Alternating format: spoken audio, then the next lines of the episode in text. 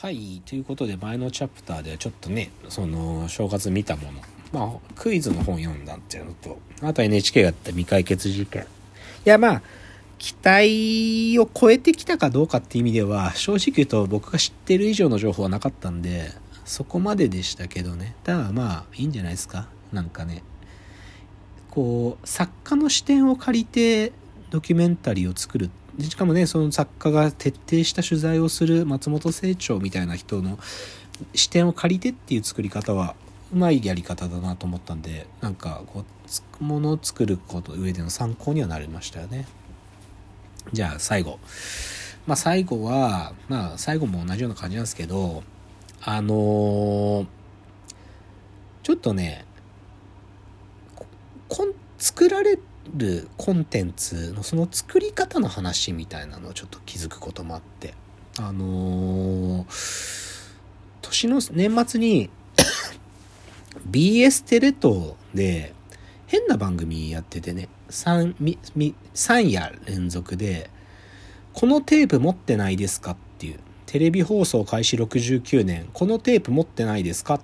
ていう番組やっててで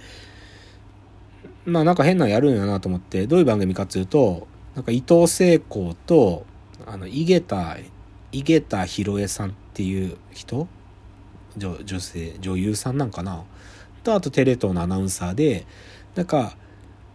昭和の時代っていうかテレビが始まって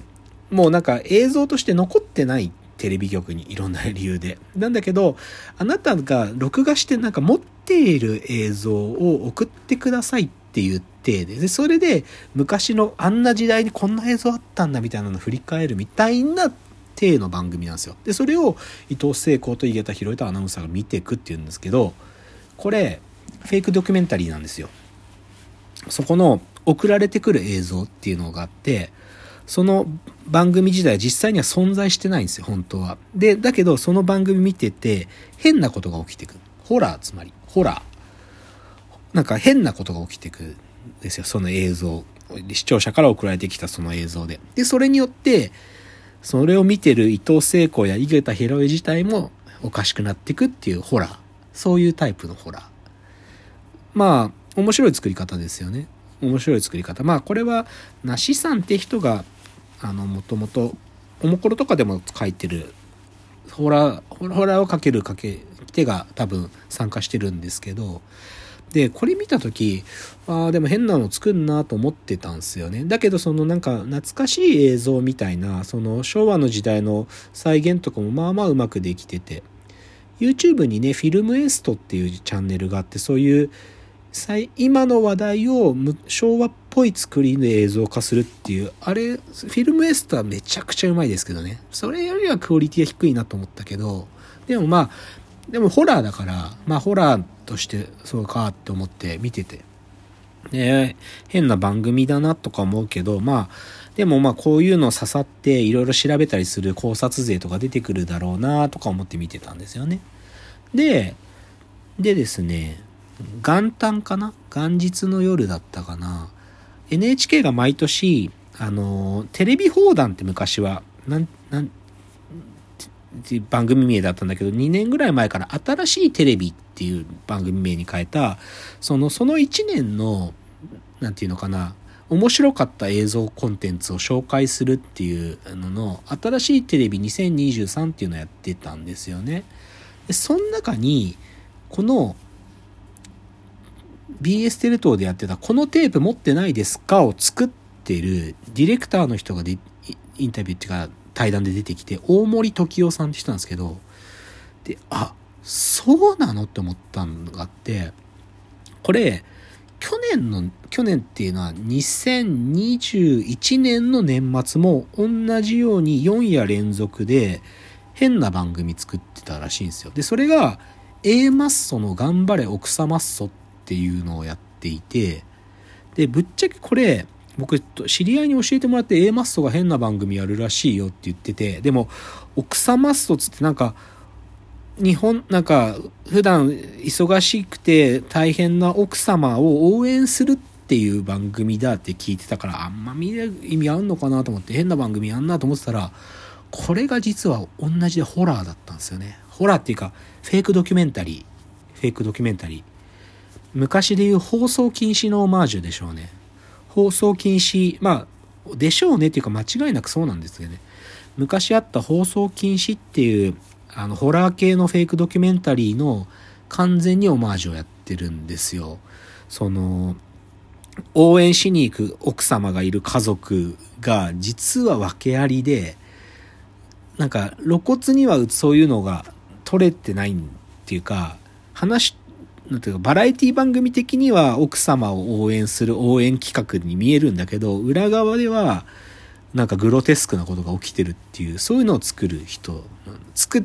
てたんですよね。で、その人が、このテープ持ってないですかっていうのを作ってて、で、その大森時夫さんっていう人がその新しいテレビで自分の作品作りの話してて、嫌な気持ちにさせるもの作りたいんだということをね、喋ってて、ああ、そういうことかと思ってこれが繋がったんですよ。で、なんか、やっぱこういうもの増えてますね。なんか、やっぱり、インターネットというか、まあ SNS でもうね、考察勢や謎解き勢が絶対なんか種仕込んどいたら見っけてくれるっていう信頼がそこにあるからこれわかんないかもなみたいなことをチャレンジしても気づくやつが気づけば種明かしが始まってくんでこういうの増えてるんだろうなって思いますねで別にそれ僕悪いことと思ってなくていいことと思ってるんですけどだからなんでしょうね。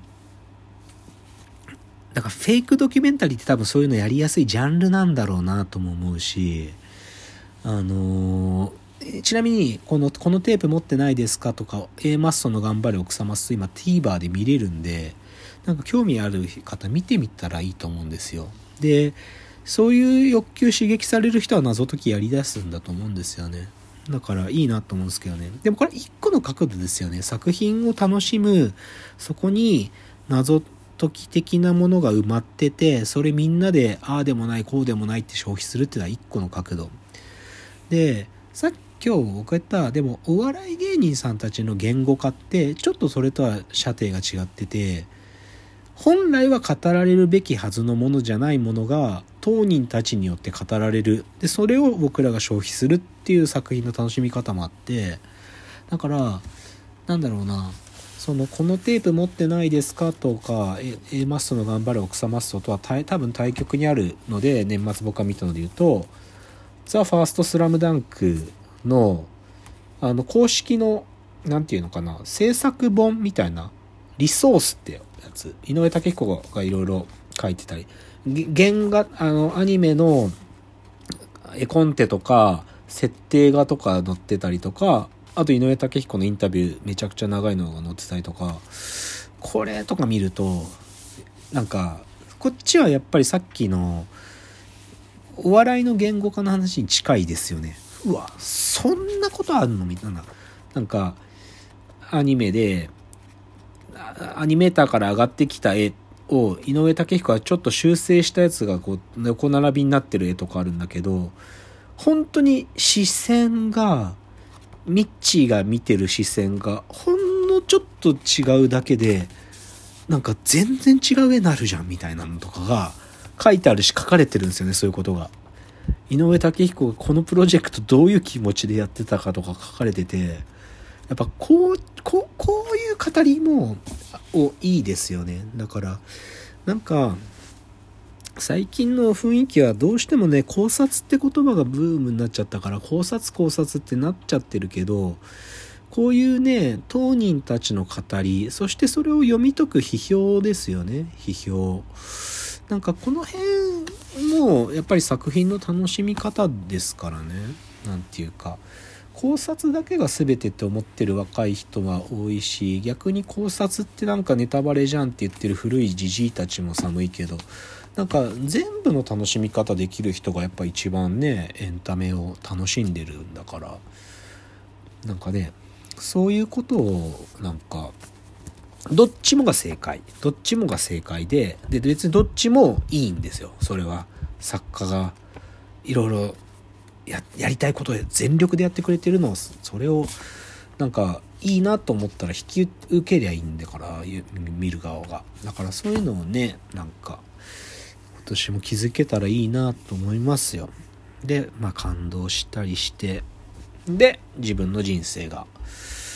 なんかねもっと楽しいものになるっていうことが、まあ、今年も起きりゃいいなと思ってるんで。そんな感じじゃないですか。まあ年末ね、まあ今日1月3日でも明日からお仕事なんでしょうしね、皆さん。あもうなんかゆっくり見るみたいな時間は、そうは来ないんだと思うんだけど、まあ、いろんなものありますからね。なんかぜひ気づくものあったら、それこそネオシティポップとかとか、みたいなものがね、出てますよっていうのをね、なんか言い合うことにが全てですからねなんかそうそれがやっぱりそういうことを楽しむ人生でありたいと思いますので是非ですねまあラジオの感想でももちろんあり嬉しいですし